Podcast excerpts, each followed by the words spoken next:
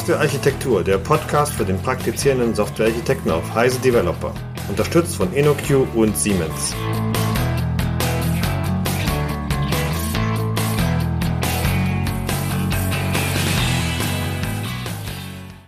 Hallo und herzlich willkommen zu einer neuen Episode des Heise Developer Podcasts Softwarearchitektur. Heute zu meiner großen Freude mit äh, einem Thema, das mir immer ganz viel Spaß macht, nämlich mit einer neuen Programmiersprache, zumindest für mich mit einer außerordentlich neuen Programmiersprache, nämlich Rust. Und als Gast habe ich heute dabei Florian Gilcher. Hallo Florian. Hallo. Magst du dich unseren Hörern kurz vorstellen zum Einstieg? Gerne. Also erwähnt, ich bin Florian Gecher, Teil des äh, Rust Community Core Teams. Ähm, das ist ein bisschen besonders bei Rust. Es gibt äh, mehrere Core Teams. Wir sind rein für die Werbung zuständig sozusagen mhm. und darum mit äh, Leuten zu reden. Und äh, sage an der Stelle immer ein bisschen, ich habe irgendwann den Texteditor gegen den Mail-Client getauscht. Ich, ich mail viel rum an der Stelle. Beschäftige mich aber zu großen Teilen noch mit der Sprache. Ich habe, und das ist vielleicht wichtig hier im Kontext, gar nicht so einen Hintergrund im Bereich Systemsprachen, sondern komme mehr aus der Ruby-Ecke, bin da relativ aktiv, auch in der Community, ähm, bin aktiv im Ruby Berlin e.V., habe mehrere Konferenzen veranstaltet und ähm, mache unter anderem mehrere Meetups in Berlin. Das äh, Rust Meetup gehört dazu, unter anderem auch das Search Meetup und ähm, bin halt stark involviert in der Ruby Community. Mhm. Okay, du hast es schon angedeutet, das äh, ist ein bisschen was anderes als äh, das, was man mit Rust verbindet. Vielleicht kannst du uns Rust mal so ein bisschen einsortieren, wo gehört das hin, wo kommt es her, wie steht es vielleicht im Kontext zu anderen Sprachen, wie zum Beispiel Ruby, was du gerade schon erwähnt hast. Also Rust ist eine Programmiersprache, die entwickelt wurde von Mozilla Research. Zu Beginn einfach nur privat von einem Mitarbeiter von Mozilla Research, Graydon Hoa ähm, wurde dann aber später von Mozilla Research adoptiert als, als internes Entwicklungsprojekt und wurde dann äh, vor ein paar Jahren als Open Source Projekt veröffentlicht und dann in der Öffentlichkeit entwickelt. Ähm, hat also starkes Backing von Mozilla, wird auch, die Entwicklung wird zu großen Teilen von Mozilla finanziert. Ähm, und einordnen tut sich die Sprache im Bereich der Systemsprachen. Ähm, Mozilla ist da ganz offen, sie versuchen C++ im Firefox zu ersetzen und auch Teile in anderen ähm, äh, beziehungsweise andere Software in Rust zu schreiben und ein bisschen von C++ wegzukommen. Also es gibt da ein sehr direktes Ziel. Mhm. Das heißt, Rust ist gebaut, um damit einen Browser zu schreiben. Kann man das so sagen? Ähm, Rust ist eine, gener eine generisch verwendbare Programmiersprache an der Stelle. Also es ist jetzt nicht unbedingt geschrieben, um einen Browser zu schreiben, aber es ist ähm, geschrieben, um alle das schreiben zu können, was man normalerweise in C und C++ machen würde. Ähm, also auch äh, Betriebssystembibliotheken. Ähm, es gibt Kernel-Module in Rust und auch komplette Betriebssysteme inzwischen. Mhm. Okay. Ähm, dann lass uns das doch vielleicht äh, mal ein bisschen abgrenzen gegen diese Sprachen. Also wenn man heute systemnah programmiert, ist normalerweise würde ich sagen C immer noch das häufigste Mittel der Wahl, ähm, vielleicht C++ äh, oder eine Mischung aus beidem. Mhm. Ähm, was ist denn für die Mozilla-Leute nicht gut genug an C und C++? Was ist die Motivation, eine neue Sprache zu bauen? Also das große Problem an C und, äh, C, und C++ sind, ähm, sie sind nicht speichersicher. Das mhm. ist ähm, das große Problem, das man da identifiziert hat und hat sich deswegen ein Typsystem überlegt, ähm, mit dem man das eben garantieren kann, aber ähm, verbunden mit den Vorteilen von C und C++ nicht. C und C++ haben keine Laufzeit oder äh, also keine Laufzeitumgebung oder nur eine sehr sehr minimale, die mit der ich natürlich Gut, bin ich selbst ins Schwimmen geraten. Ähm, C, C, und C++ haben äh, keine Laufzeitumgebung, das hat natürlich einen großen Vorteil. Sie sind sehr vorhersagbare Programmiersprachen. Also was ich hinschreibe, kommt am Ende Compiler-Optimierung ausgenommen, dann am Ende mhm. auch raus. Mhm. Ähm, und diese Eigenschaften wollte man sich behalten, aber man wollte hin zu einer sichereren Art zu programmieren, ähm, was, weshalb sich Rust manchmal so ein bisschen wie so ein Cross zwischen C und auch ein bisschen Java anfühlt. Mhm. Also ähm, ich muss mich nicht um Speichermanagement kümmern. Ähm, der Compiler sorgt dafür, dass äh, Speicher ordentlich wieder bereinigt wird so weiter und so fort. Ähm, der, der, Compiler sorgt dafür, dass Speicher ordentlich wieder bereinigt wird. Das ist eine interessante Aussage. G genau. Okay, Ähm, da müssen wir gleich ja unbedingt ein bisschen drauf eingehen. Das ist Genau. wirklich, habe ich schon vorher gesagt, ganz nett. Ich habe nämlich wirklich überhaupt gar keine Ahnung. Ich muss gar nicht so tun, als hätte ich keine Ahnung von dieser Sprache. Ich weiß wirklich praktisch nichts. Genau. Also es passiert nichts zur Laufzeit. Alles, Okay. was ich demnächst erzähle, passiert dann nicht zur Laufzeit. Also insbesondere gibt es auch keine Garbage Collection. Genau, es gibt keine Garbage Collection, aber es fühlt sich teilweise so an, als hätte man eine. Okay. Ähm, wie grenzt man dann, äh, oder wie grenzt sich Rust ab gegen so etwas wie ähm, D, ist vielleicht jetzt nicht so bekannt, oder, oder Swift, was im Moment natürlich viel Furore macht? Also gegenüber D grenzt es sich ein bisschen halt dadurch ab. D hat einen optionalen Garbage Collector, Mhm. ähm, der aber von der Standardbibliothek momentan erwartet wird. An der Stelle sind die Leute von D auch ganz schön am Arbeiten. Ähm, ich muss auch zugeben, ich habe nicht so viel Erfahrung mit D, aber ähm, Andrei Alexandrescu, der D entwickelt, Der ist der lauter. Mhm. genau, hat immer relativ kritische Worte zu Rust. Das ist auch gut. Ähm, Mhm. Man muss sich dem immer stellen. Ähm, vielleicht können wir da am Ende noch, wenn wir Zeit haben, ein, zwei Worte dazu verlieren. Ähm, auf jeden Fall sind die beiden Sprachen an der Stelle schon auf einem ähnlichen Feld unterwegs. Mhm. Ähm, Swift ist so ein bisschen so ein Zwischending. Ähm, die Sache ist, die Swift ist an verschiedenen Stellen Rust inspiriert. Das Mhm. ist ganz interessant, dadurch, dass Rust veröffentlicht wurde, bevor Swift offen wurde, aber beide Sprachen auf LVM basieren. Ähm, ist Swift, hat Swift sich dann doch so ein paar Sachen bei Rust abgeguckt und andersrum gucken wir uns so ein paar Sachen von Rust, äh, von Swift ab. Die Sache bei Swift ist, äh, die Sprache ist äh, ziemlich darauf ausgerichtet, einmal Objective-C kompatibel zu sein Mhm. das.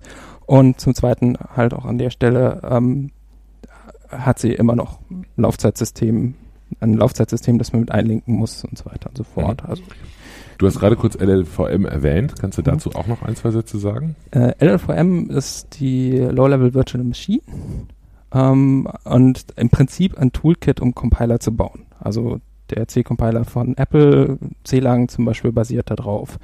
Verschiedene andere, also eigentlich so eine Basisbibliothek, auf der dann ein Compiler aufsetzt. Mhm. Okay, gut. Also, wir haben Rust irgendwie als Systemsprache, als das bessere C, C++ oder so. Ne? Das ist der Anspruch, nehme ich an. Ähm, vielleicht gehen wir jetzt mal ganz konkret darauf ein, ähm, wie es denn aussieht. Also beschreib doch mal Rust, soweit man das auf der Audiospur tun kann. Okay. Ähm, Rust ist erstmal äh, eine Sprache, die mit äh, runden Klammern geschrieben wird, beziehungsweise geschweiften. Also, sagen. genau. um Himmels Willen, runde Klammern, Hilfe. Das Nein, das ist kein Grammatik. Lisp. äh. Okay. Ähm, Schade.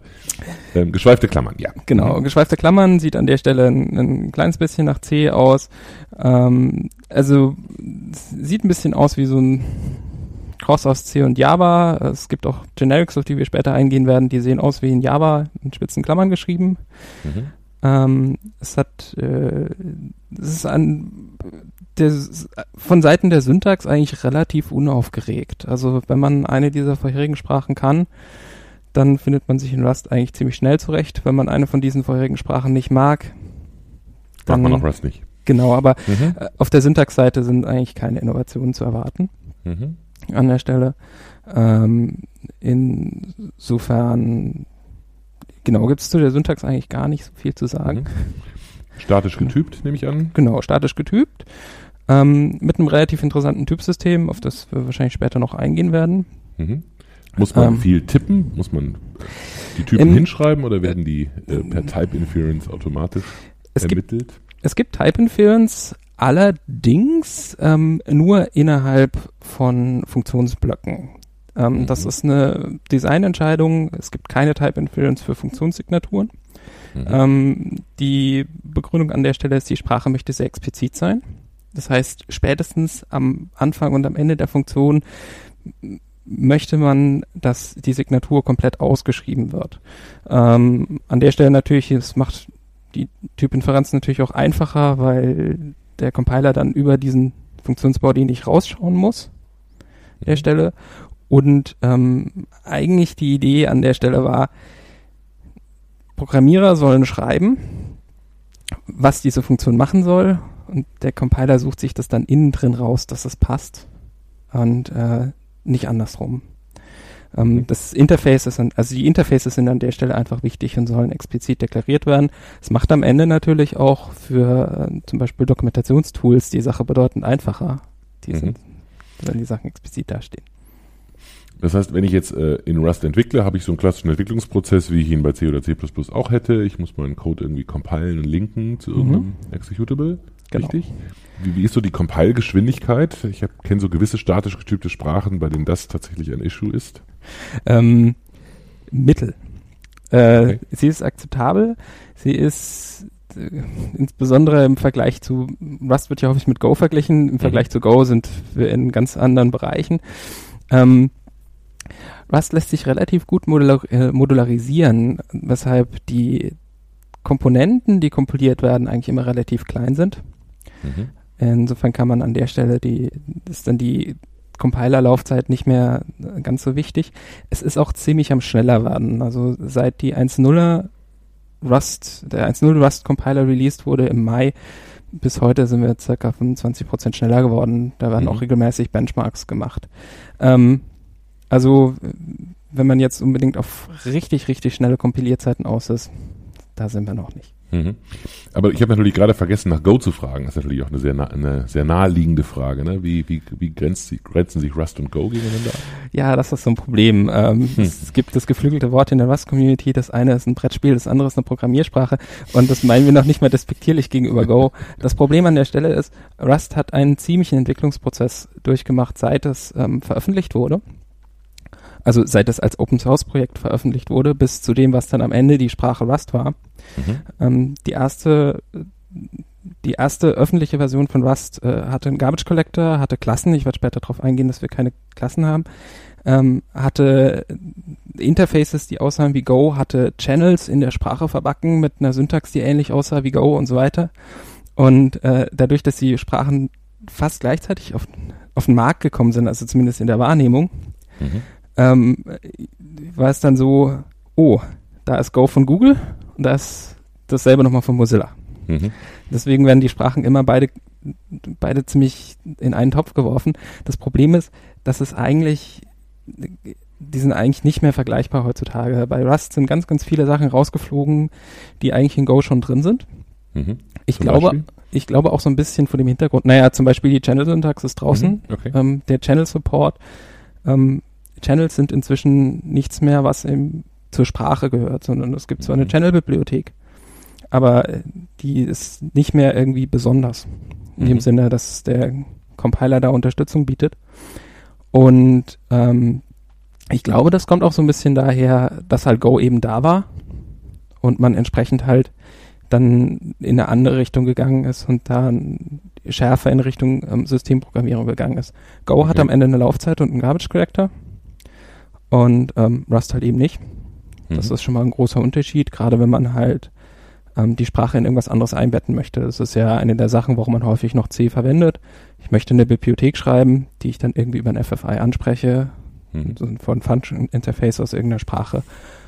Das kann ich in Rust machen, das kann ich in Go zwar auch machen, aber in Go habe ich dann immer gleich zwei Laufzeitsysteme, die irgendwie nebeneinander herlaufen. Mhm. Wenn ich Rust verwende, habe ich das halt nicht. Also da sind inzwischen schon massive Unterschiede zwischen den beiden Sprachen. Mhm. Vielleicht gehen wir da nochmal kurz zurück. Wofür würdest du denn empfehlen, dass man Rust einsetzt auf Basis dieser, dieser Charakteristika? Ähm, einmal auf alles, wo ähm, vorhersagbare Laufzeit wichtig ist. Das ist ja das große Problem von Garbage-Kollektoren. Ähm, die sind zwar durch, durchaus heutzutage sehr, sehr schnell und auch an vielen Stellen schneller als sogenanntes manuelles Man Memory Management. Ähm, aber sie haben halt das Problem, sie brauchen immer eine Art von Laufzeitunterstützung und die ist auch immer nicht so einfach vorhersagbar. Unter mhm. Umständen verwenden sie auch Strategien, die ähm, eher mehr Speicher verbrauchen, als schnell dafür sorgen, den Speicher wieder frei zu machen. Und mhm. ähm, wenn man darauf Wert legt, sollte man Rust verwenden. Ähm, die andere Sache ist, ähm, all diese Stellen, man, also aus, in der Ruby-Community habe ich es immer häufig gehört, wenn uns das jetzt zu langsam wird, dann schreiben wir das halt in C. Mhm. Erlebt habe ich es ehrlich gesagt noch nicht. Mhm. Ähm, also außer jetzt irgendein großes Projekt wie Rails oder so möchte an irgendeiner Stelle ähm, irgendwas beschleunigen oder so, aber in so echten Projektgeschäft habe ich das noch nicht erlebt, weil in dem Moment, in dem man das dann macht, kommt dann, kann irgendjemand C so gut, dass wir uns sicher sind, dass uns das nicht in Produktion segfaultet. Mhm. Und das garantiert mir bei Rust halt der Compiler. Und okay. in C muss ich das halt einfach können.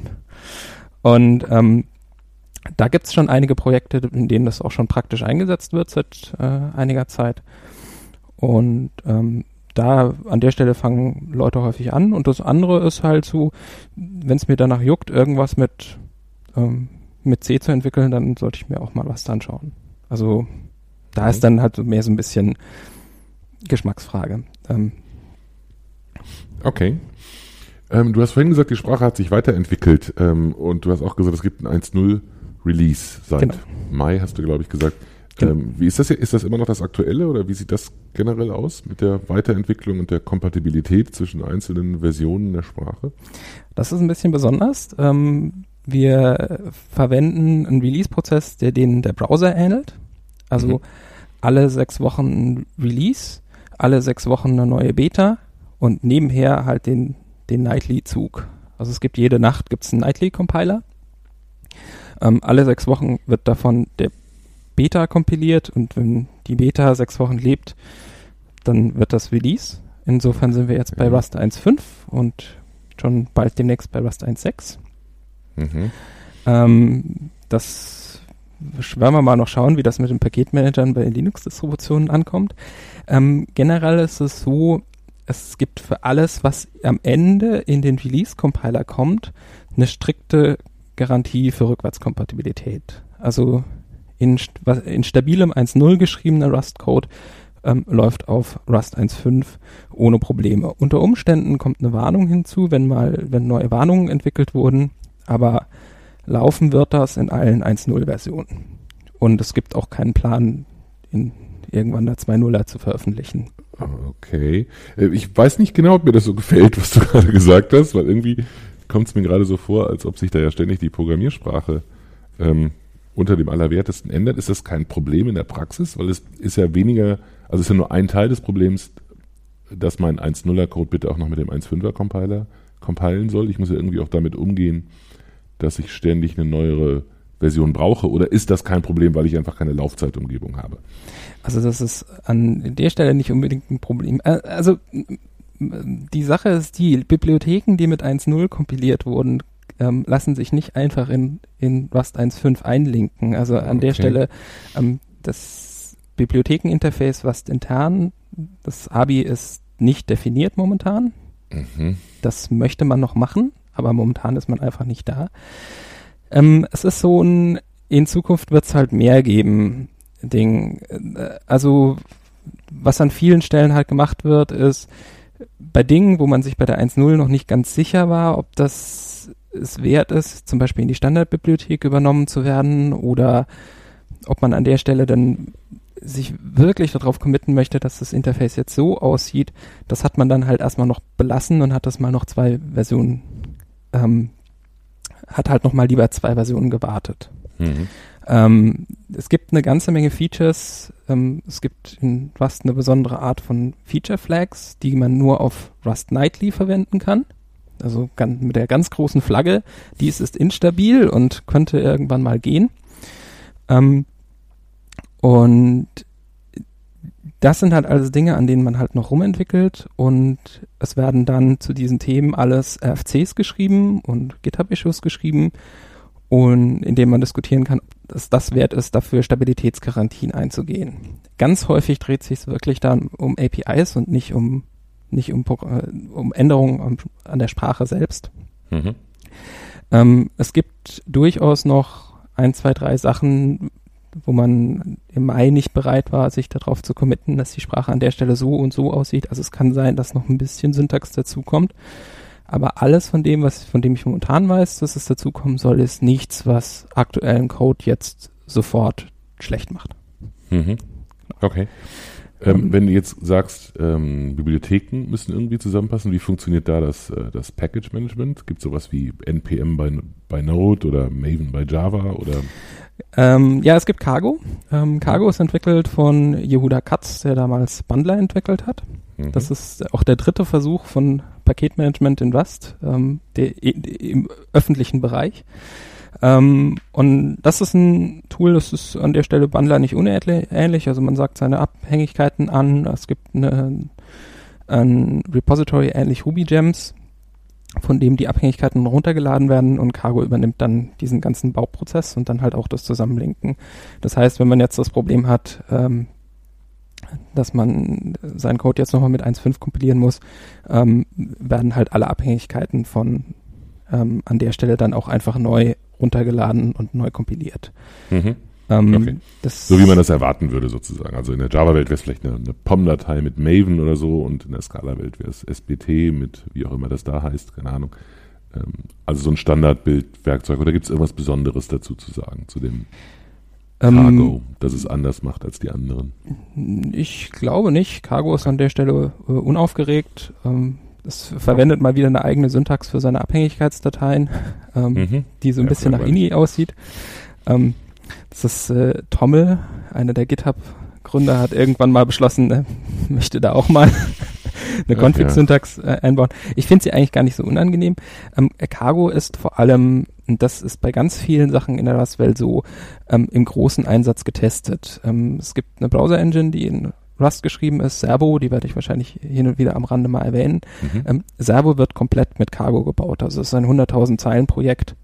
Ähm, okay. Genau. Und Cargo ist auch ganz häufig, Rust ist immer, äh, Servo, Rust ist immer zusammen mit Servo entwickelt worden. Servo ist ein relativ altes Projekt.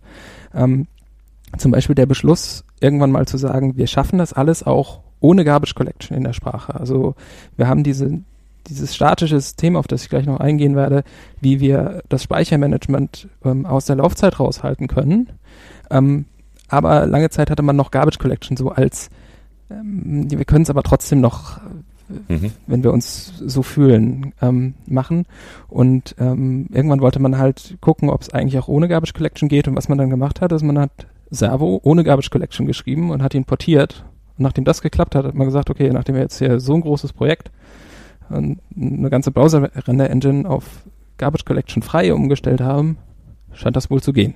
Okay. Und, und also Gut. Äh, lass uns doch mal auf die Sprache eingehen. Wir sind jetzt so ein bisschen auf das Drumherum eingegangen. Jetzt musst du uns mal erklären, was, ähm, was die Sprache eigentlich auszeichnet. Also Syntax haben wir besprochen, Entwicklungsprozess haben wir besprochen. Mhm. Ähm, wie sieht's da mit den Strukturierungsmitteln aus? Gibt's Klassen oder andere Dinge? Was die ersten Sachen? Genau, also das erste, was man, äh, was man sehen wird, äh, das äh, erste Stück Beispielcode, das man von Rust hat, ist immer eine Main-Funktion. Da fühlt man sich als Mensch aus der C-Welt wohl relativ ähm, zu Hause. Mhm. Und ähm, in dieser Funktion kann ich natürlich erstmal beginnen, ähm, mal eine Variable zu öffnen, mal zuzuweisen, so weiter und so fort. Das erste, was einem an dieser Stelle auffallen wird, ist, es gibt Variablen in zwei Varianten. Und zwar mutabel und nicht mutabel. Mhm. Variablen werden eingeführt mit let. Also let a ist gleich irgendeine Zahl und wenn ich versuche dann ähm, an A irgendwie rumzumanipulieren, das anders zuzuweisen, wird mir der Compiler sagen, äh, geht nicht, das ist nicht mutabel. An der Stelle brauche ich dann let mut A. Ähm, mhm. Das heißt, ähm, wenn wir das große Thema Mutabilität, das wir heutzutage in Programmiersprachen haben, behandeln, sagt Rust, ähm, Mutabilität ist nicht schlecht, aber mhm. sie muss explizit und gewünscht sein an mhm. der Stelle. Ähm, der Default ist immutabel. Mhm. Ähm, das zieht sich auch ganz durch. Ähm, ich möchte ja nicht nur mit Zahlen programmieren, insofern fange ich irgendwann an, Datenstrukturen einzuführen. Ähm, auch diese Datenstrukturen, wenn ich eine Datenstruktur immutabel zugewiesen habe und mutabel zugewiesen habe, ist das ein Unterschied. Wenn sie immutabel zugewiesen worden ist, darf ich nichts, was da drin ist, ändern. Also es geht tief durch diesen mhm. gesamten Baum. Ähm, und also es ist nicht nur die Referenz, die ich dann nicht ändern darf, sondern auch das, worauf die Referenz zeigt. Das war das, was du gerade. Genau. Okay. Genau. Okay. Mhm. Ähm, damit wären wir auch schon bei Datenstrukturen. Was ähm, verwendet einfach äh, rohe, rohe Structs. Also man sagt dann Struct mein Ding und weist dementsprechend Felder zu. Structs haben erstmal noch keine Funktionen oder sonst irgendwas. Also es sind keine Klassen, sondern wirklich eher Structs, wie man sie kennt aus der C-Welt. Mhm. Ähm, da ist auch eine sehr schöne Sache, was man dann später bei der Interoperabilität ähm, gut verwenden kann. Grundsätzlich ist das Speicherlayout eines äh, Structs nicht definiert. Mhm. Ähm, man kann aber den, den Compiler anweisen, nimm das C-ABI der Plattform. Und das okay. ist natürlich eine sehr schöne Sache, wenn man dann irgendwann versucht, mit C-Bibliotheken oder mit irgendwas anderem zu interagieren, was schon mit C-Memory Layout zurechtkommt.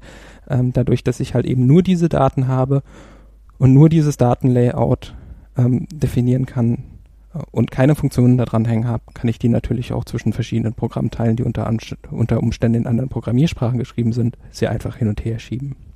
Mhm. Ja. Ähm, ansonsten ähm, darüber möchte ich natürlich jetzt doch irgendwie Dinge implementieren. Ähm, an der Stelle gibt es ähm, zwei Möglichkeiten. Entweder kann ich einfach ganz roh mit Funktionen programmieren, also ich kann freistehende Funktionen ohne Klassen haben, mhm. ähm, wie entsprechend dann so ein bisschen C-ähnlichen Stil haben. An der Stelle genau dieselbe Sache. Ähm, ich kann Funktionen auch mit der entsprechenden C-Calling-Convention ausstatten, wenn ich möchte, mhm. und kann die dann zum Beispiel auch als Callbacks verwenden in die C-Welt rein und zurück. Also die Interoperabilität ist da sehr, sehr gut. Und wenn ich an der Stelle jetzt aber ein bisschen generischer programmieren möchte, ähm, verwendet Rust ein Trade-System nicht unähnlich Scala Okay. Lass mich auf dem anderen Punkt gerade nochmal rumreiten, weil das finde ich jetzt in der Tat interessant. Es ist ein bisschen so, als ob, äh, wenn ich das richtig interpretiere, die Sprache eine ähnliche Interoperabilität mit, mit C hat, wie sie äh, zum Beispiel eine JVM-Sprache mit anderen JVM-Sprachen hätte. Was es irgendwie schon interessant macht, weil man in Rust eben einfach eine Bibliothek implementieren könnte, die man direkt aus C aufrufen kann. Was du vorhin schon mal gesagt hast, aber was mir so gut gefällt, dass ich es jetzt auch nochmal selber sagen muss. Genau, ähm, also es gibt, also an sich ist am Ende, ich kann den, den Rust-Compiler anweisen, ähm, kompiliere mir das als dynamische Bibliothek mhm. ähm, auf die Plattform hin und dann kann ich hier als dynamische Bibliothek verwenden, wie auch ähm, mit jedem anderen, ähm, äh, wie auch eine mit C kompilierte mhm. Bibliothek mhm. auch. Ähm, es gibt auch gleich einen Header-File für mich raus, dass ich meinen C-Code inkludieren kann? Nur über Zusatzprojekte, aber okay. ja. Ähm, mhm. Das ist der große Vorteil, dass man halt die LLVM da hinten dran hat. LLVM mhm. bringt da viel Tooling mit, mhm. um solche Sachen zu machen. Ähm, ja, also wenn man einen Header-File möchte. Man kann auch statische Bibliotheken natürlich darin kompilieren. Mhm. Genau. Alles klar. Sorry für die Unterbrechung. Du warst, glaube ich, gerade bei Funktionen oder wolltest von Funktionen weg von Freistehenden. Genau, also wenn ich, wenn ich von Funktionen weg möchte und ein bisschen, ein bisschen gruppieren möchte, ähm, verwendet Rust halt ein Trade-System indem ich dann den klassischen Self-Pointer habe. Also ich habe einen Trade, der implementiert dann zum Beispiel, das klassische Beispiel ist ja eine Sache, die renderbar ist, mhm. hat eine Funktion Render, die nimmt das Ding selbst und noch ein paar Parameter und so weiter und so fort. Und dann kann ich eben einen Trade definieren, kann sagen, diese Funktionen müssen alle vorhanden sein. Ich kann auch Default-Implementierungen mitgeben, also ähm, die einfach so die, den Standardweg für verschiedene äh, Strategien implementieren, die dann überschrieben werden können. Mhm. Ähm, sieht an der Stelle so ein ganz kleines bisschen nach Python aus, weil das Besondere an der Stelle ist, der Self-Pointer muss immer explizit übergeben werden. Also all diese Funktionen haben wir mal als allererstes dastehen. Mhm. Ähm, Ampersand Self. Okay. Das Besondere an der Stelle ist nämlich auch hier an der Stelle wieder Mutabilität. Ähm, weil ist Self jetzt mutabel oder ist Self nicht mutabel, ist eine wichtige Sache an der Stelle. Und man kann dann halt Funktionen definieren, zum Beispiel rendern, mutiert wahrscheinlich, hoffentlich, das Objekt nicht, das gerade gerendert wird. Mhm. Und das wäre dann ein klassischer Fall für Ampersand Self. Ähm, während, wenn ich halt zum Beispiel irgendeine Property ändern möchte oder so, dann brauche ich Ampersand Mut Self. Und ähm, okay. das wird später noch wichtig. Genau. Okay. Ähm, also das eine, was ich kurz loswerden wollte, Trade ist so ähnlich wie ein Interface, ne? für die, die den Begriff nicht kennen, genau. zumindest für die Betrachtung jetzt. Und das, was du gerade gesagt hast, da würde mich noch interessieren, äh, gibt es da einen Unterschied zwischen einem logischen und einem physischen Mutable? Ähm, also, weißt du, wenn ich sozusagen logisch sagen möchte, dass etwas nicht verändert werden kann, kann ich dann vielleicht intern irgendwas cachen oder berechnen oder sonst irgendwas machen und trotzdem die logische, das logische äh. Konst gewährleisten?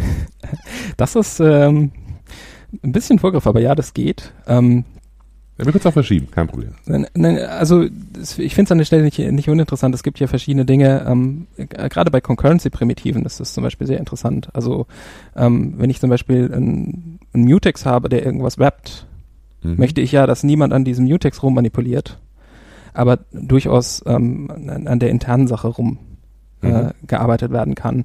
Ähm, sowas geht. Also ich kann halt, ähm, ich kann Strukturen haben, die ähm, andere Strukturen wrappen, die, bei denen mir die Sprache verbietet, ähm, eben diese äußere Struktur zu manipulieren, aber mhm. dann durchaus eine mutable Referenz aus dieser Struktur rauszuholen. Okay. Genau. Ähm, da gibt es ein ziemlich langes, äh, äh, ziemlich langen Kapitel in unserem Buch dazu. Es gibt ein, ein Buch, das parallel zur Sprachentwicklung geschrieben wird. Da ist mhm. ein Mitarbeiter mit beschäftigt. Ähm, das ist ein bisschen komplex und verlangt relativ viel Verständnis von dem, was ich jetzt gleich noch erklären werde. Ähm, aber ja, das geht. Und das okay. ist auch eine ungemein wichtige Sache, wenn wir nämlich später über Con Concurrency reden. Mhm. Okay. Einverstanden. Danke. Äh, was haben wir als nächstes? Ich glaube, Generics sollte man noch kurz erwähnen. Mhm. Also, ähm, ich, ich kann dann am Ende mit Trades äh, generisch programmieren, genauso wie in äh, C++ mit Templates oder halt in Java auch einfach mit Generics. Mhm.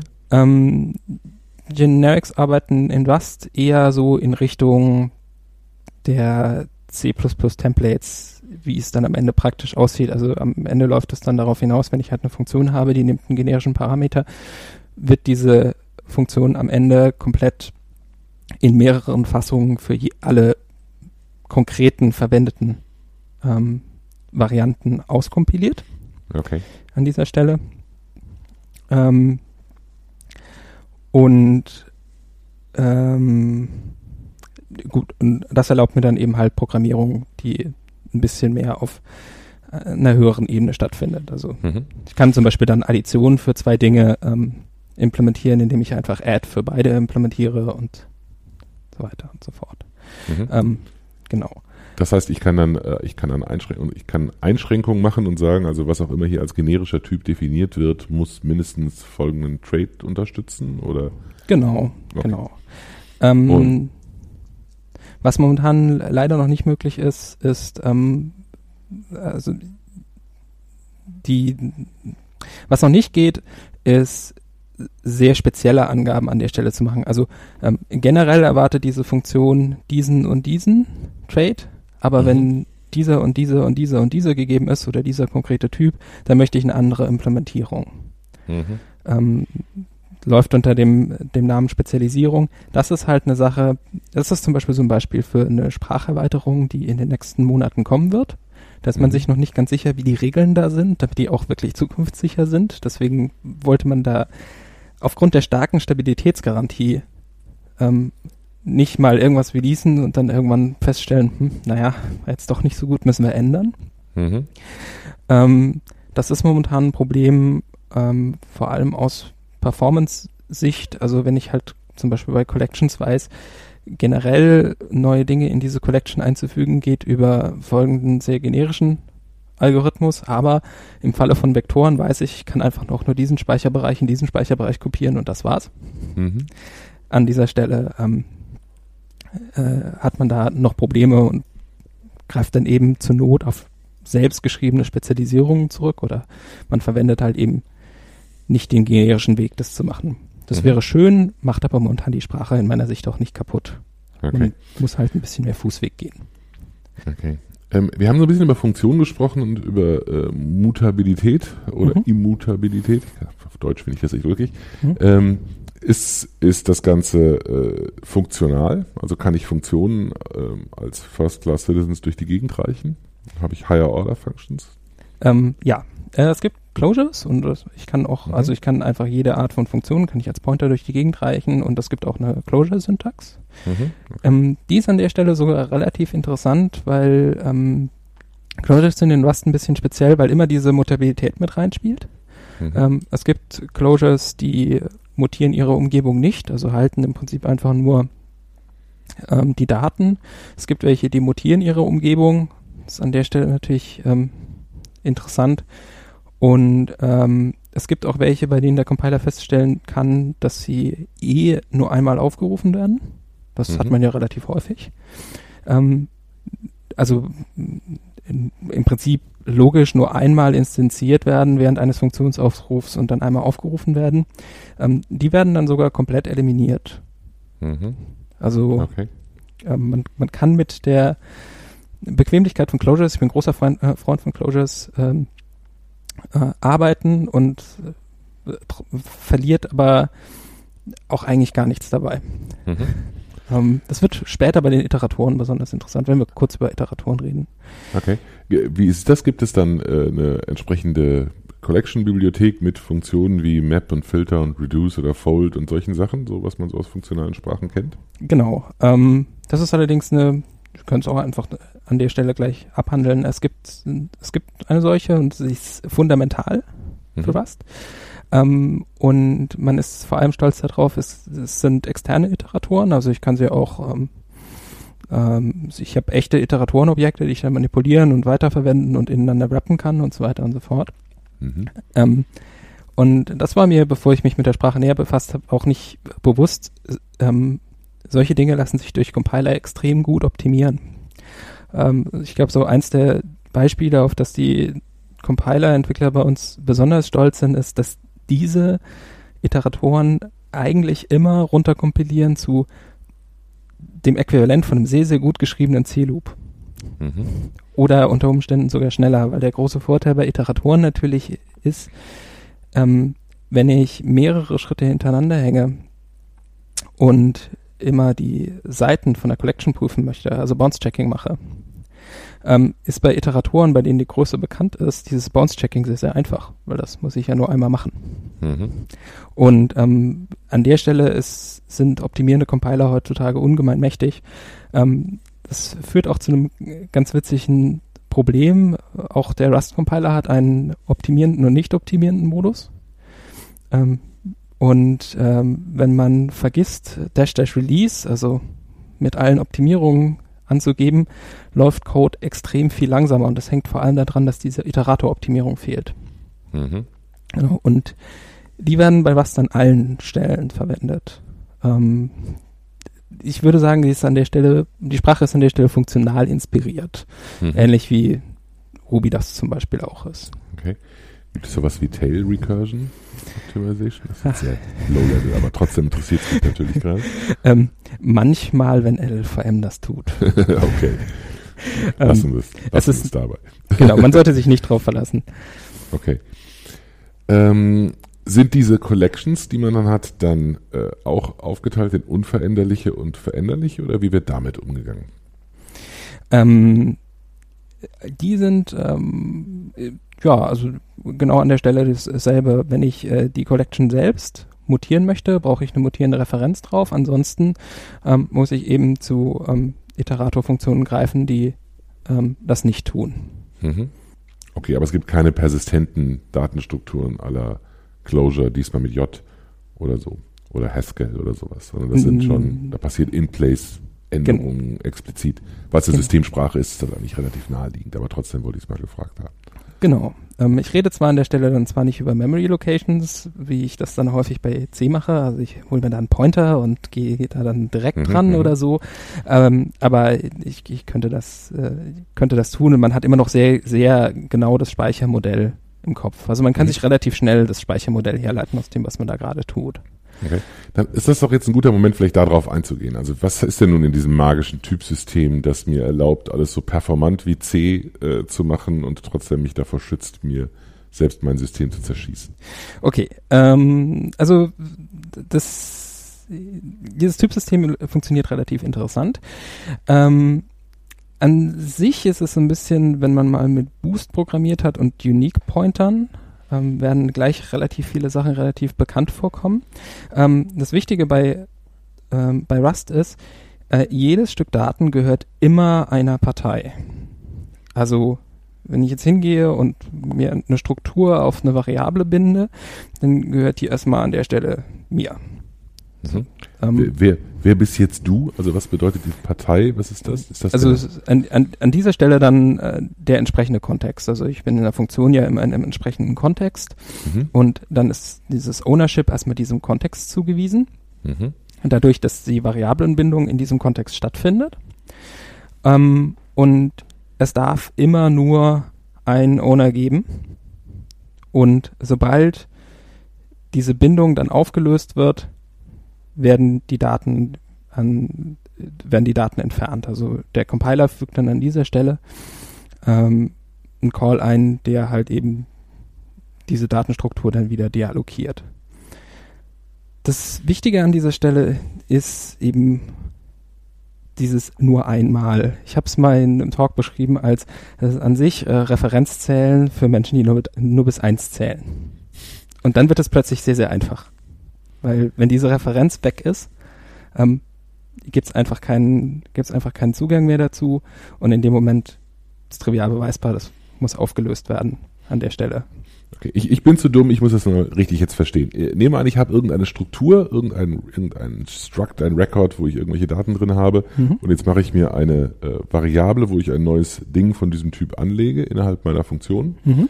Dann ist in der Sprache ähm, wie Java dieses Ding einfach weg, ohne dass ich mich darum kümmern muss, sobald das niemand mehr braucht, ja, weil das eben der Garbage Collector tut.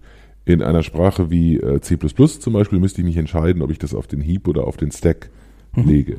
Wie ist das in, in Rust? Ähm, in Rust wird erstmal alles Stack allokiert okay. und ähm, für Heap-Allokation muss ich ähm, Heap-Allokation muss ich explizit ansagen. Okay. Das heißt, ähm, entschuldige, wenn ich dir dazwischen mhm quassele, aber äh, wenn ich es jetzt, wenn das immer defaultmäßig auf dem Stack ist, dann ist das erstmal, klingt das erstmal genauso, wie es in C auch wäre oder in, in, in C++. Wenn ich eine Variable auf dem Stack anlege, dann ist sie am Ende der Funktion oder am Ende des Blocks weg. Genau. Ist das das, was du gerade erklärt hast? Ist das die, irgendwas, da ist doch noch mehr drin, oder? Was passiert jetzt, wenn ich die rausreichen will? Oder nee, ich, ich kann sie auch rausreichen in den Heap, an der Stelle reden wir bei Rust von einer Box. Also wir boxen es dann auf den Heap und dann gibt es einen okay. entsprechenden Typ, der webbt das, der heißt Box. Mhm. Ähm, und in dem Moment, in dem die Box dann droppen würde, also die Box geht aus dem Scope, ähm, an der Stelle funktioniert Rust im Übrigen momentan noch völlig lexikalisch. Also in dem Moment, in dem, da können wir dann wirklich über die Variable reden, in dem Moment, in dem die Variable nicht mehr im Scope ist, ähm, mhm. wird dann eben diese Box abgeräumt und die Box räumt dann auch alle Daten, die sie enthält, ab. Okay. Was muss ich jetzt tun, wenn ich innerhalb meiner Funktion etwas erzeuge, was ich als zum Beispiel als Return Value rausreichen möchte? Naja, dann muss ich es halt entweder auf, also dann muss ich es auf den Heap allokieren. Mhm. Ähm, und äh, dann darf ich es rausreichen, ansonsten halt nicht. Ähm, da spielt noch ein bisschen was rein, ähm, ich vielleicht später nochmal drauf eingehen sollte. Ähm, Rust hat noch ein zweites Konzept, das dazu gehört, das nennt sich Lebenszeiten. Also mhm. die Lebenszeit einer Variable oder die Lebenszeit von Daten. Ähm, das ist insbesondere bei der Stack- und Heap-Unterscheidung wichtig. Der Compiler weiß, dass Sachen aus dem Stack nicht mehr leben, wenn ich sie aus einer Funktion, also äh, wenn eine Funktion beendet wird. Ähm, was zum Beispiel relativ eindrucksvoll zu, äh, zu zeigen ist, wenn ich versuche, eine Referenz auf was rauszugeben, was mhm. ähm, ich nur Stack allokiert habe, dann wird mein Compiler mir mit der am Anfang etwas arkanen Fehlermeldung kommen, ähm, die Lebenszeit von diesem Ding sei nicht lang genug. Also der Compiler hat ein Modell von, äh, wie lang leben eigentlich diese ganzen Sachen. Mhm. Und ähm, das ist allerdings ein, eine Sache, mit der man häufig in der Standardprogrammierung gar nicht so viel zu tun hat. Das ist ganz interessant. Ähm, das sind Dinge, über die man sich ja in C auch schon immer Gedanken machen muss. Mhm. Also ich habe ein Binding geschrieben, zum Beispiel für LevelDB, die, ähm, äh, die Datenbank, die zum Beispiel, die von Google zum Beispiel für viele Sachen auf Android verwendet wird, meines Wissens. Und mhm. da ist in der in der C-API ganz häufig drin, also diese Referenz darf nicht mehr verwendet werden, wenn folgendes deallokiert wurde. Mhm. Oder so. Ähm, solche Sachen hat Rust in ein eigenes Sprachkonzept gebaut und nennt das eben Lebenszeiten. Lebenszeiten mit Lebenszeiten programmieren ist am Anfang ein bisschen schwierig, weil man weil es sehr ungewohnt ist. Ist an sich aber gar nicht schwer, weil an sich läuft das darauf hinaus, dass man die ganze Zeit nur sagen muss und garantiere mir bitte, dass das hier länger lebt als das. Mhm. Nee, kann man an der Stelle nicht machen. Ähm, Okay, gut. Also das adressiert das Problem, das ich hätte, wenn ich äh, in C zum Beispiel mir die Adresse einer Variable hole, die ich auf dem Stack angelegt habe und die einfach als Return Value rausreiche. Das ist ein typischer Programmierfehler, den man, genau. den man gerne macht. Oder äh, okay, also das ist die, die eine Variante. Wie, wie mache ich es jetzt, wenn ich äh, etwas auf dem Heap angelegt habe, also bewusst darauf ausgelegt habe, dass es durch die Gegend gereicht werden soll? Hm? Ähm, dann müsste ich in, äh, in C oder C++ sehr akribisch darauf achten, dass ich, oder ich muss mich selber darum kümmern, dass ich weiß, wer dafür zuständig ist, dieses Ding irgendwann mal wieder explizit freizugeben. Genau. Ähm, wie funktioniert das in, in Rust? Ähm, in Rust verwende ich eben diese Box. Diese mhm. Box ist im Prinzip im Hintergrund einfach nur ein Heap Pointer.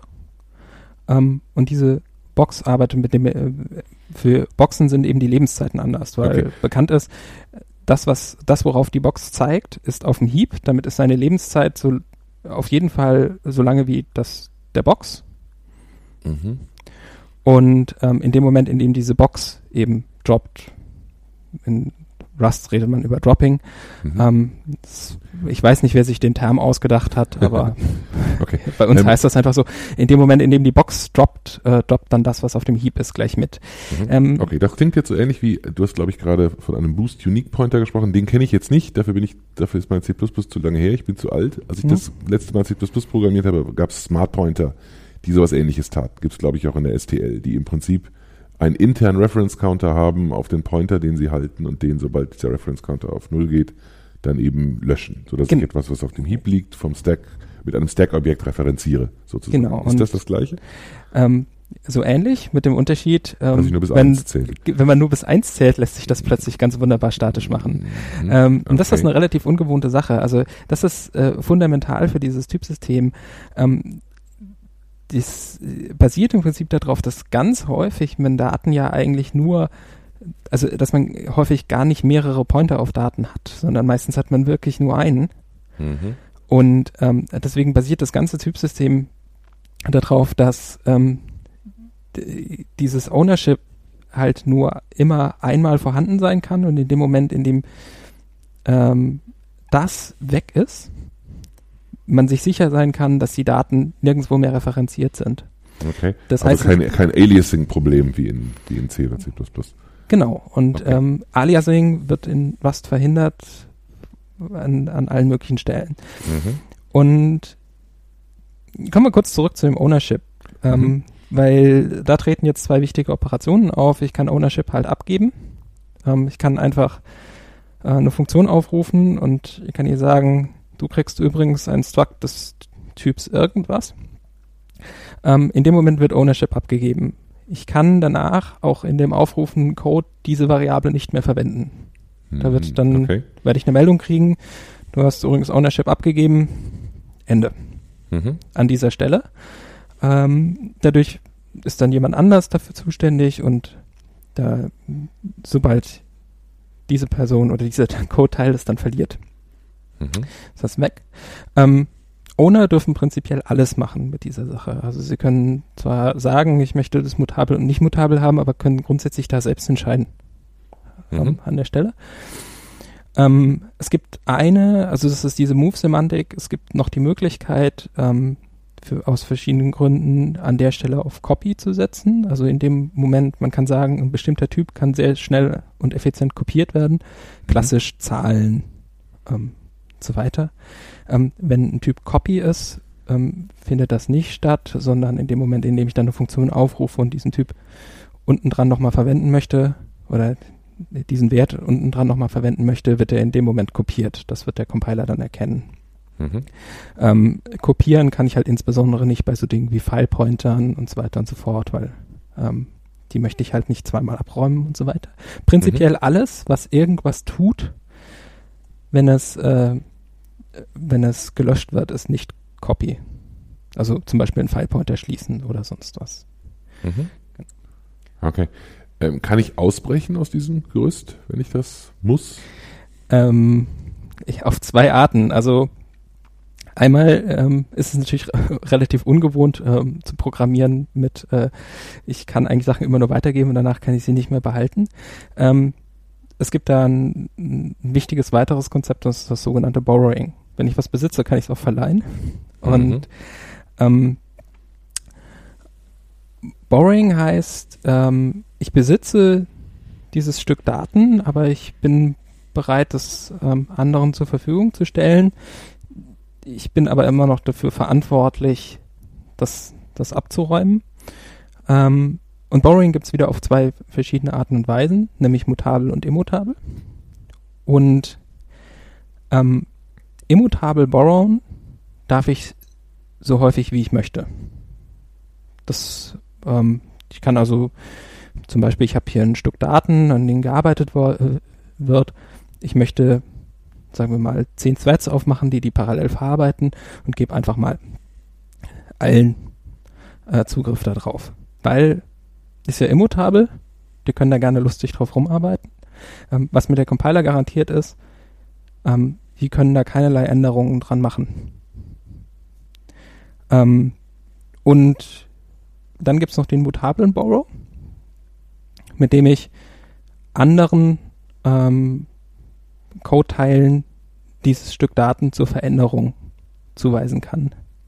Das Wichtige an der Stelle ist, ich darf entweder immutabel borrowen oder mutabel. Nicht beides und mutabel auch nur einmal. Mhm. Ähm, das ist ein, eine relativ interessante Variante an der Stelle, um verschiedene Probleme rumzugehen, die halt gerade im Concurrency-Bereich auftreten, nämlich was Rust als sehr, sehr böse betrachtet an dieser Stelle ist, ähm, geteilten mutablen State. Mhm. Der wird verhindert an allen wichtigen Stellen. Es gibt noch die letzte Möglichkeit, bei Rust auszubrechen, immer. Und das ist, äh, es gibt eine Subsprache, die heißt unsafe. Mhm. In okay. unsafe darf ich mit Pointern arbeiten. Mhm. Ähm, unsafe muss explizit markiert werden. Ähm, es gibt auch Linter zum Beispiel, wenn man in, in Servo zum Beispiel an den unsafe-Teilen was ändert. Ähm, die äh, zum Beispiel in einem GitHub Pull Request dann auch gleich sagen, im Übrigen hier wurde ein unsafe Code Teil geändert, bitte, bitte genau hinschauen. Mhm. Damit kann ich dann im Prinzip auch die ganzen Speichersicherheitssachen umgehen. Dafür, mhm. da kommt so ein bisschen rein, dass Rust an vielen Stellen eine sehr pragmatische Sprache ist. Es gibt durchaus Gründe, warum man mal eine Speicherlocation wirklich direkt adressieren möchte. Mhm. Ähm, Treiberprogrammierung, ja. Oder Interoperabilität mit irgendwas Bestehendem, was in C genau. gebaut ist oder so. Genau, also äh, hm. wenn ich mit irgendwas mit C arbeite, dann bin ich immer, also Aufrufe von C-Funktionen sind unsafe. Hm, klar, völlig ähm, logisch. An der Stelle. Ähm, kann ich safen und unsafen, mein Gott, was für ein Deutsch, kann ich äh, sicheren und unsicheren Code miteinander kombinieren oder warnt der Compiler mich oder muss ich das explizit deklarieren? Beim also Aufruf? Ich muss immer vor jedem Aufruf von irgendwas, was unsafe ist, muss ich wirklich unsafe, Klammer auf, mhm. das, was ich machen möchte, äh, Klammer zu machen. Okay. Äh, das heißt, alle Stellen, an denen unsafe äh, APIs verwendet werden, sind, sind direkt zu finden. Aber der Code, der etwas Unsafes aufruft, ist damit nicht automatisch auch selbst unsafe. Nein, äh, das wäre ungemein unpraktisch. Weil, okay. also äh, wenn ich dann mit irgendwas, was mit, äh, mit C interagiert, arbeiten würde, dann ginge das ja bis nach oben durch. Genau. Ähm, ja. Okay. Ähm, lass uns vielleicht ganz kurz, was mich noch interessiert ist von dieser Typ-Story her, äh, gibt's, wie sieht das Typsystem sonst aus? Gibt es noch andere, andere Dinge da drin oder ist das ansonsten relativ ähnlich wie ein Typsystem in, ähm, in sozusagen dem, dem Struct-Subset von C++? Ähm, es gibt noch äh, zwei, zwei interessante Sachen. Ähm, es sind einmal, ich glaube, ich fange mal mit Concurrency an. Äh, es gibt zwei sehr mhm. interessante Traits ähm, mhm. die äh, vom Compiler dann doch etwas speziell behandelt werden. Das sind Send und Sync. Mhm. Ähm, Send und Sync äh, drücken zwei wichtige Concurrency-Primitive aus. Send ist, ich kann Daten an einen anderen Thread oder an ein anderes Concurrency-Primitiv senden. Man redet da eigentlich gar nicht explizit über Threads, das ist das Schöne an dem System. Ähm, Sync ist, ich kann die Daten zwar nicht versenden, aber ich kann den Zugriff darauf moderieren. Also klassisch an der Stelle wäre, ähm, Send ist alles, was ich rüber kopieren kann auf die andere Seite mhm. und dann selbst nicht mehr behalte, deswegen auch Send. Ich habe es danach nicht mehr.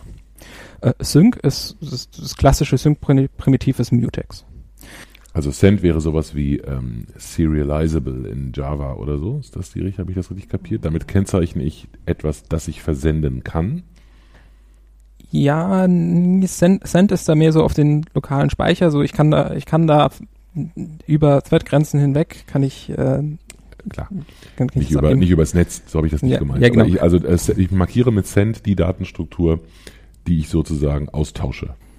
Genau. Das, okay. genau. Mhm. Und ähm, Send wird klassisch eingesetzt, wenn ich jetzt zum Beispiel so ein Channel-System habe. Ich schicke da, das, passt eigentlich richtig schön, ich schicke da regelmäßig Post in diesen Channel. Mhm. Ähm, krieg die aber auch, äh, also in dem Moment, in dem ich es eingepackt habe, ist es weg. Mhm. Dann würde die Post den Send-Trade benutzen und der Channel den Sync-Trade. Ist das? Ähm, nee, der Channel würde ja nicht unbedingt Sync verwenden. Okay, äh, okay, aber äh, erste Hälfte dann Send. Äh, ich habe, ich habe, ich krieg halbe Punktzahl. Send würde man benutzen für die Messages, die man durch die Gegend schickt. Genau.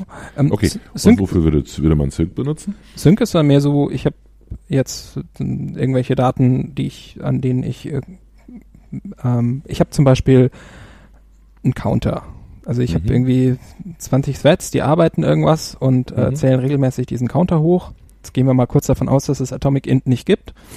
Ähm, und mhm. ähm, dann kann ich halt eben diesen 10, 20 Threads einfach ähm, entsprechend ein Handle auf dieses Synchronisierungsprimitiv geben. Mhm. Und ähm, an der Stelle sagt mir der Compiler, ob das jetzt gerade geht oder nicht. Also das Interessante an diesen beiden, beiden Trades ist, wenn ich das ohne dieses Synchronisierungsprimitiv versuchen würde, würde mir der Compiler sagen, im Übrigen, du versuchst da gerade was zu mutieren oder du, du, versuch, du versuchst da gerade was zu teilen, ähm, ohne dass du es versendest, aber synchronisierbar ist es auch nicht. Mhm. Und es gibt eine ganze Menge schöne Codebeispiele an der Stelle, die in vielen Vorträgen von Mozilla-Mitarbeitern dazu zu sehen sind. Ähm, es gibt da eine ganze Menge ganz subtile Bugs.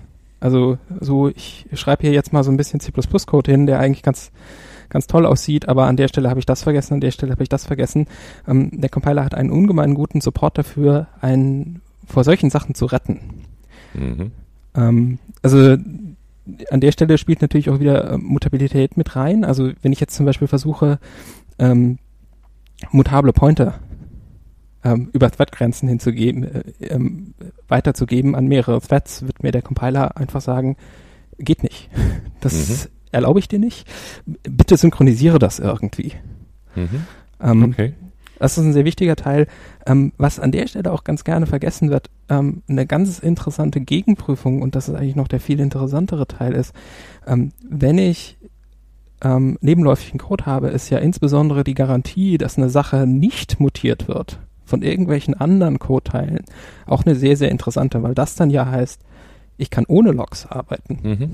Ähm, das ist der häufig vergessene Teil, halt so dieses, ähm, ich kann mir sicher sein, dass diese Speicherlocation, auf die ich da dauernd zugreife, sich nicht ändert, weil das hat mir der Compiler garantiert und das garantiert mir das Typsystem. Und das zweite Interessante daran halt wirklich, es läuft an der Stelle halt komplett zur Kompilierzeit. Mhm. Okay. Und hat natürlich, Mutex hat natürlich eine Laufzeitkomponente. Ähm, mhm. Das ist selbstverständlich, aber ähm, diese Prüfung läuft äh, da komplett zur mhm. Kompilierzeit. Okay. Und ähm, es sind halt keine besonderen, also Cent und Sync haben einen gewissen Compiler-Support, aber es sind jetzt an dem, in der Stelle nicht, es gibt halt keine besondere Channel-Implementierung in Rust, wie es das zum Beispiel dann in Go gibt, sondern mhm. Das hat mal in der Standardbibliothek, dann wurde das mal durchprogrammiert, aber ähm, das ist dann halt äh, eine Bibliothekssache. Mhm. Okay. Ähm, wie sieht es sonst aus mit, äh, mit Typen, die man, Typ-Features, die man aus anderen Sprachen kennt? Ähm, ich glaube, ein anderes interessantes äh, Typ-Feature dann wieder mehr in der normalen Programmierung sind halt äh, algebraische Datentypen. Das musst du uns erklären. Genau. Äh, algebraische Datentypen sind im Prinzip ganz simpel, ich habe einen Datentyp, der drückt aus, es gibt hier zwei Alternativen an dieser Stelle. Es könnte das oder das sein. Der klassische Typ bei äh, Rust ist äh, Option. Rust ist null Pointer frei. Also ähm, glücklicherweise, würde ich jetzt mal so sagen. Ähm, ich kann also, wenn ich an irgendeiner Stelle sage, ich erwarte ein Struct dieser Sorte, dieses Typs, ähm, gibt es keine Möglichkeit, da einen Nullpointer oder keine Daten reinzugeben, was ja ein sehr übliches Problem in mhm. Java, C, C++ ist. Ich kann irgendwie das Typsystem immer umgehen, indem ich einfach irgendwo eine Null reinschreibe. Mhm. Und ähm, Rust hat dazu den Option-Typen. Option hat zwei Varianten. Das eine ist None, also nichts, oder halt Some, irgendwas. Mhm. Ähm, und dann die entsprechenden Daten dran. Ähm, in Rust laufen die unter dem Namen Enum Enumeratoren. Das, äh, da gibt es immer noch eine große Diskussion darüber, weil sie sich den die Enums von C und C++ halt eigentlich gar nicht so ähneln ähm, und der Name wohl so ein bisschen aus der Richtung kommt. Ähm, für Menschen, die Haskell ähm, mal gemacht haben, ähm, in Haskell ist das bekannt unter dem Maybe-Typ. Mhm. Da ist vielleicht was oder vielleicht halt auch nicht. Und ähm, Options sieht man halt überall in denen, wo diese Optionalität eben äh, wichtig ist. Ähm, Konfigurationsparameter und so weiter und so fort. Mhm. Ähm, Gerade so ein Kommandozeileninterface, das sehen die Typsignaturen eigentlich immer Option, Option und da Option und da Option aus. Mhm. Ähm, das Wichtige daran ist halt, ähm, einmal Options kompilieren sich sehr, sehr gut. Also die sind eigentlich dann am Ende ähm, genau das, was man in C halt unter Umständen mit einem Nullpointer schreiben würde. Also sie kompilieren, wenn möglich, zu Nullpointer oder Pointer auf Daten oder ähm, beliebige komplexere Konstrukte. Ähm, und sind ein sehr, sehr wichtiges Fundament an der Stelle für das Arbeiten mit der Sprache. Ähm, ein weiterer algebraischer Typ, den man da häufig verwendet, ist äh, Result. Result ist noch ein bisschen, Result hat zwei andere Alternativen. Result ist entweder, ähm, ich habe ein Ergebnis oder es ist ein Fehler aufgetreten. Diese zwei Alternativen habe ich dann. Mhm. Ähm,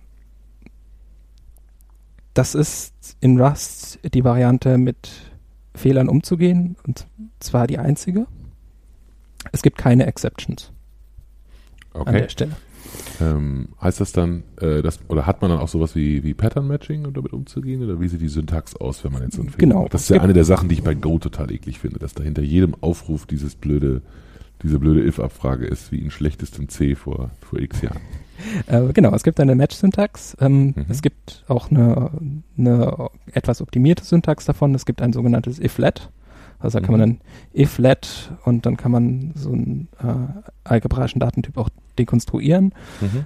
Ähm, das ist dann bei Options sehr praktisch, weil häufig ist es ja so, dass man eigentlich nur, wenn man sie hat, was machen möchte und ansonsten mhm. lässt man es halt einfach bleiben. Äh, einmal gibt es das und ähm, für Result gibt es sogar noch ein bisschen mehr Support. Ähm, Result hat ja die Eigenart, dass, ähm, ich möchte Results ja entweder verwenden oder weitergeben. Mhm.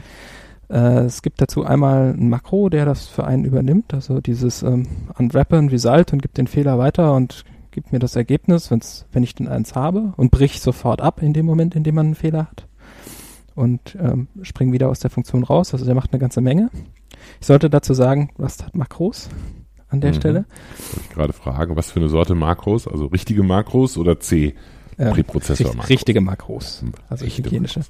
Mhm. Genau. Äh, ich bin kein Fan von Makros. Also ähm, ich, ich verwende sie ungern, ungern, aber ähm, an der Stelle ist er durchaus praktisch. Ähm, insbesondere weil ähm, der Results, also um Results ist eine ganze Menge Maschinerie gebaut worden. Also insbesondere, dass man Konvertierung von Fehlern zu Fehlern machen kann. Das ist mein großes Problem eigentlich mit Java Exceptions so ein bisschen. Mhm. Ähm, mir fehlt ein bisschen die Unterstützung dafür, auch einfach zu sagen, im Übrigen, ähm, wenn das hier, wenn ich hier eine relativ spezifische Exception bekomme und ich möchte eigentlich eine relativ generische Exception weitergeben und es gibt zwischen den beiden einen Schritt, wie man die eine in die andere umwandelt, dann geht es nicht besonders bequem. Mhm. In Rust kann ich definieren, äh, gibt es einen speziellen Trade für, im Übrigen, äh, ähm, das, da gibt es eine Konvertierung von dieser von diesem Error zu diesem Error. Und der Try, der Try-Makro macht das an der Stelle auch automatisch. Also er sagt dann, Ähm, wenn es da eine Konvertierung gibt zwischen diesen beiden Fehlern, dann wird die auch automatisch gleich gemacht. Okay. Also ist alles an der Stelle sehr bequem und eine andere Sache, die ich an Result ungemein gut finde, es gibt einen Compiler-Linter, der sagt, wenn Result nicht verwendet wird. Mhm. Also okay. wenn man versucht, den Fehler zu ignorieren, kommt der Compiler vorbei und sagt, na, na, na, na, na. Also mhm. du schaust dir das zumindest mal an. Und ähm, den, das finde ich einen, einen ungemein praktischen Lint und immer wenn ich ihn ignoriere, fliegt es mir irgendwie um die Ohren. Okay. Man kann, man kann sogar eine Compiler-Flag anstellen, die das halt verbietet.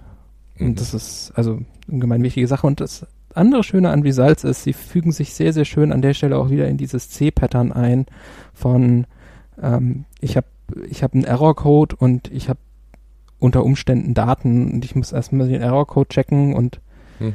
dann kann ich an die Daten.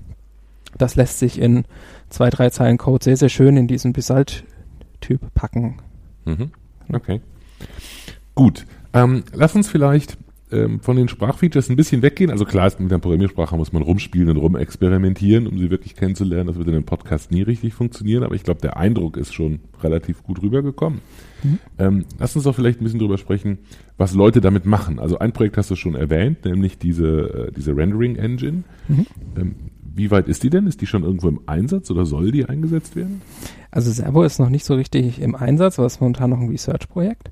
Ähm, allerdings ähm, werden Teile davon momentan in Firefox übernommen. Servo ist stark komponentenbasiert entwickelt. Eigentlich ist alles eine Bibliothek und viele von den Bibliotheken wiederum sind durchaus irgendwo im Einsatz. Also der HTML-Parser, der in der Rust-Welt verwendet wird, kommt von Servo und so weiter mhm. und so mhm. fort. Ähm, der in den nächsten Firefox-Versionen wird der URL-Parser durch den von Servo ersetzt, weil mhm. speichersicher und ähm, so weiter, halt dadurch nicht mehr so einfach angreifbar. Mhm. Ähm, und jetzt habe ich es vergessen, irgendeine andere Teilbibliothek von Firefox wird auch dadurch ersetzt. Ähm, okay. Was auch wieder zeigt, ich kann Rust-Bibliotheken einfach halt in einem großen C++-Projekt einsetzen oder in einem großen C-Projekt. Ähm, und so wird dann halt äh, Stück für Stück ähm, unter Umständen Teile von Firefox ersetzt. Ähm, Gecko durch Servo zu ersetzen, also die Render-Engine von Firefox, steht nicht auf dem Plan. Mhm. Das hat okay. natürlich auch das große Problem, da würden sich natürlich alle freuen. Ähm, in dem Moment, in dem man den, die komplette Render-Engine von so einem Browser austauscht, tauscht man ja auch alle Bugs aus.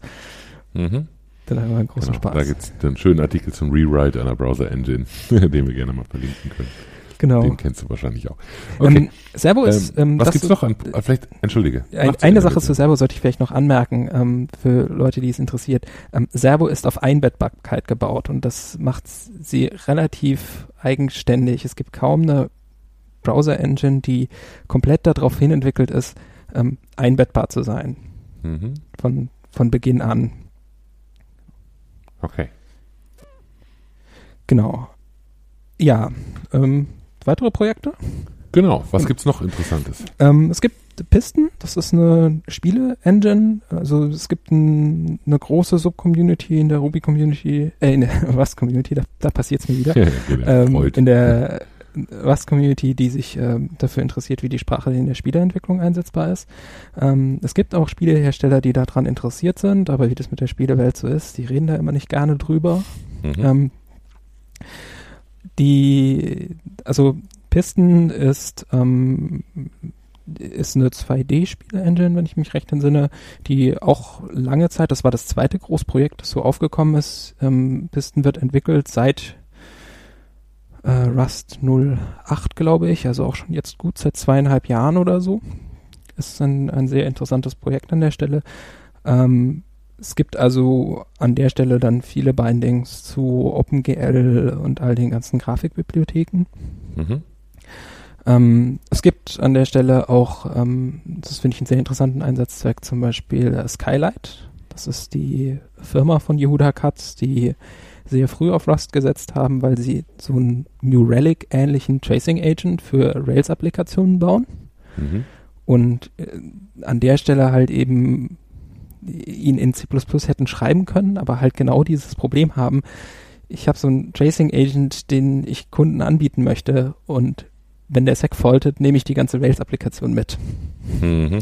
Das Okay. möchte ich vielleicht nicht und deswegen haben sie dann doch lieber in einer Programmiersprache geschrieben, die halt eben ähm, speichersicher ist. Das ist ja das große Problem bei Speichersicherheit. Wenn ich dagegen verstoße, kommt der Kernel vorbei und beendet mir das alles einfach. Mhm. Und ähm, deswegen haben sie an der Stelle halt auf, äh, auf Rust gesetzt. Mhm. Das ist ein relativ interessanter Einsatzzweck. Ein Betriebssystem hast du vorhin noch erwähnt. Genau, es gibt äh, Redox OS, es gibt inzwischen sogar noch ein weiteres, Aha. ähm, dessen Namen ich vergessen habe. Ist letzte Woche rausgekommen, aber Redox ist schon relativ weit, also die booten bis in der Desktop-Umgebung Okay. ähm, und schreiben sehr, sehr interessante Artikel. Es gibt in der Rust-Community, ähm, wir schreiben viel und fast jedes von diesen Projekten hat einen Projektblog. Also es gibt einen Rust-Projektblog, es gibt einen Redox und es gibt einen Servo-Projektblog, die ähm, die wöchentliche Arbeit dokumentieren und auch regelmäßig mal, was sie machen. Ähm, zu Redox zum Beispiel gibt es einen interessanten Artikel, da hätte ich keine Chance mehr, ihn zu lesen, bis äh, jetzt, ähm, darüber, wie sie das Typsystem verwenden, um äh, Speicherpages, also Handling von Speicherpages in einem Kernel interessanter, äh, sicherer zu machen. Mhm. Das äh, fand ich sehr spannend.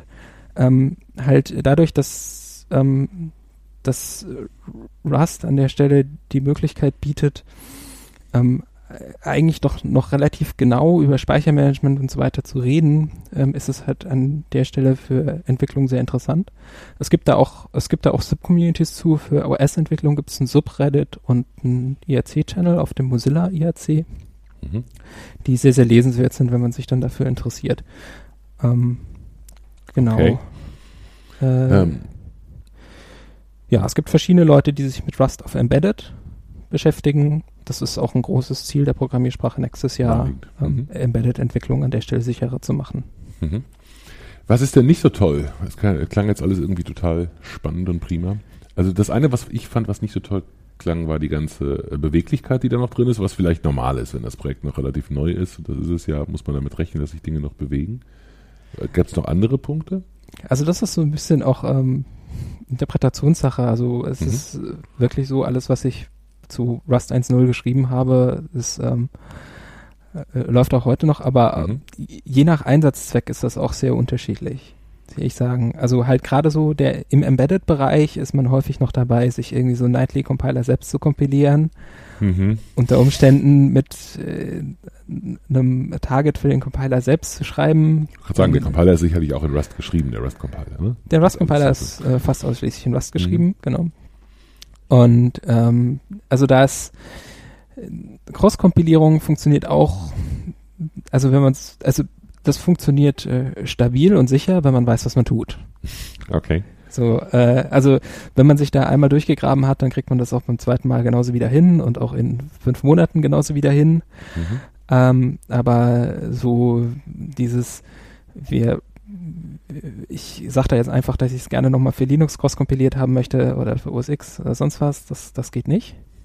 Mhm. Ähm, lange Zeit offen und relativ neu ist ähm, Support für MSVC, also für Die die Windows, Windows Windows Bibliotheken und nicht irgendwie über über MinGW oder sonst was Mhm. hin. Das ist erst relativ spät dazu gekommen, jetzt mit 1.4. Das, da kann ich jetzt nicht zu sagen, wie gut der Support jetzt am Ende geworden ist, weil ich ähm, kein Windows verwende. Ähm, ich habe bisher keine lauten Beschwerden gehört, aber ja, es hat es hat halt mal so seine vier Releases gedauert, bis es dann auch wirklich ordentlich da war. Mhm. Ähm, ich mag Makros nicht. Warum nicht? Was hast du gegen Makros? mein Problem. Ich, äh, ich bin der Meinung, äh, Makros sind ganz häufig ähm, notwendig dadurch, dass die Sprache an der Stelle eigentlich Dinge unterstützen sollte, die sich Leute dann irgendwie zusammenhacken müssen, dadurch, dass sie viel Code generieren. Ich bin da so ein bisschen, wie sagt man im Englischen so, so schön, on the fence. Äh, Mhm. ich ich finde sie jetzt nicht total schlimm, aber häufig sehe ich auch so Probleme, so, ach komm Leute, ähm, das liest die zwei Zeilen, die hätte man jetzt auch noch schreiben können. Mhm. Ähm, Okay. Genau, das liegt, glaube ich, auch noch so ein bisschen daran, dass ich halt so aus der Ruby-Welt komme, wo man viele von diesen Dingen auch wirklich in der Sprache einfach machen kann. Mhm. Und ähm, dann, äh, aber da bin ich, äh, genau, das ist mehr so eine Geschmacksfrage. Ähm, ich hatte vorhin kurz erzählt, dass ähm, Andrei Alexandrescu ähm, sehr kritische Worte zu Rust hat und ich glaube, die sollte ich nicht unerwähnt lassen. Also er ist der Meinung, dass dieses Borrowing-System und dieses Lifetime-System ein sehr, sehr großer Hammer ist. Ähm, also er, er sagt also, Rust möchte dieses Problem unbedingt statisch lösen. Und zwar unbedingt. Mhm. Und lässt viel von dem, von dem Entwicklungskapital, das sie haben, ähm, halt eben da drauf. Ich bin von seiner Kritik nicht ganz so überzeugt, aber er hat sie sehr gut formuliert und ich ähm, hm. möchte der unbedingt Raum lassen. Ich finde ich finde also die Show Notes auf jeden Fall. Äh, genau, der, also ich finde das in der Programmiersprachenwelt auch wirklich ein großes Problem. Also man findet sehr sehr selten ähm, sehr fundierte Kritik an, an anderen Sprachen. Also ganz häufig läuft es halt so drauf raus, PHP ist halt doof. Mhm. Ja, und nee, also auch PHP hat äh, wirklich Vorzüge, wo sich ganz viele einfach so ein Scheibchen von abschneiden sollten. Mhm. Und deswegen fand ich die Kritik von ihm gut. Ähm, ich finde, äh, sie greift an der Stelle ein bisschen kurz. Ähm, er sieht das halt so aus dem, was beschäftigt sich nur mit Speichersicherheit. Ähm, ich finde, wenn man ein Level höher geht, ähm, sind viele von den Sachen, die halt in, im Bereich der Speichersicherheit äh, bei Rust gemacht werden, doch relativ abstrakte Konzepte. Es beschäftigt sich viel mit ähm, Mutabilität, also ist das mutabel, ist das nicht mutabel, kann ich das zwischen Teilen teilen und so weiter. Ähm, was vielleicht dann für die Leute, die jetzt ganz, ganz tief an ähm, wirklich mit Speichermanipulationen zu arbeiten, eigentlich gar nicht so uninteressant ist, äh, gar nicht so interessant ist. Ähm, aber für eher so High-Level, Leute, die aus der High-Level-Entwicklung kommen, einfach ein ganz interessantes, ein äh, ganz interessantes Problem ist, weil das sind gerade Dinge, die ich in, in der Arbeitswelt ganz, ganz häufig hatte. Ähm, wie, jetzt habe ich hier doch mal was, was ich irgendwie in einem Rails-Prozess zwischen allen, äh, mhm. zwischen allen Requests teilen muss. Äh, wie sind jetzt, wie ist denn jetzt die genaue Semantik dafür? Und plötzlich kommt da eine Sprache, die diese Semantik dann auch doch mal ausbuchstabiert. Mhm. Und ähm, trotzdem finde ich es von der, ähm, finde ich es sehr wichtig, das vielleicht auch mal gelesen zu haben, wenn man sich damit beschäftigt. Ähm, ein anderes Problem ist, ähm, da muss ich als Community-Mensch äh, immer auch viel Überzeugungsarbeit leisten. Ein Problem, das wir mit diesem Train-Modell haben, ist, ähm, du meinst mit diesen sechs Wochen? Genau, Releases. mit diesen sechs mhm. Wochen Releases ist. Äh, es entsteht immer der Eindruck, das, was in Nightly ist, ist ja nie lange weg. Und dadurch gibt's, sieht man dann ganz häufig Projekte. Da schaue ich mir dann ein Projekt an, guck mal kurz und stell fest, kompiliert nur auf Nightly, weil wir hätten gerne irgendein super Convenience Feature, das demnächst kommt. Das mhm. Problem ist aber, Nightly gibt keinerlei Garantien darüber, was denn demnächst kommt. Und unter Umständen sagt man auch, es kommt nie. Also an irgendeinem Punkt sagt dann das Compiler-Team, es ist ein Holzweg, weg. Mhm. Und da treten dann einmal Beschwerden auf von Leuten, die halt sagen, ja, ich habe mich jetzt darauf verlassen. Da muss man dann zwar sagen, tut mir sehr leid, du hast ein, ein, instabiles Feature verwendet, das es am Ende nicht geschafft hat. Das, mhm. Äh, mhm. Ähm, auf der anderen Seite ist das, glaube ich, für den Einstieg manchmal so ein bisschen schlecht. Ähm, und da bin ich dann mit Leuten, die schon länger dabei sind, häufig auch ein bisschen ähm, überkreuzen, indem ich halt sage, wir sollten eigentlich die Finger von Nightly lassen, wenn wir Sachen ähm, implementieren, von denen wir mal erwarten, dass zum Beispiel ein Unternehmen das verwenden möchte. Weil das einzige. Das ist schon ein bisschen viel verlangt, so eine vier Wochen alte Software zu benutzen, anstatt der Nightly oder so. Das finde ich jetzt schon. Also, ich meine das nicht ernst. genau.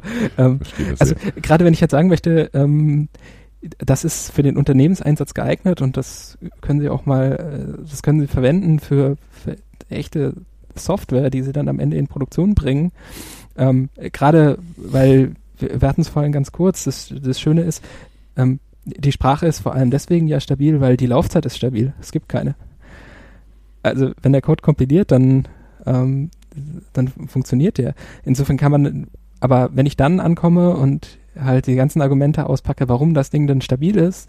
Die Personen gehen hin, suchen sich irgendeine Bibliothek, sagen, ach, damit möchte ich gerne mal arbeiten und dann zack, kommt aus unnötigen Gründen einfach so, ja, bitte verwenden Sie den mhm. Nightly Compiler. Mhm. Dann äh, kann ich halt aufhören zu reden und wieder einpacken. Ah, okay. Ähm, das mag ich an der Stelle nicht so gern. Ähm, Also ja, und es gibt es gibt schon noch offene Punkte, die Mhm. dringend adressiert werden müssen. Ähm, Okay.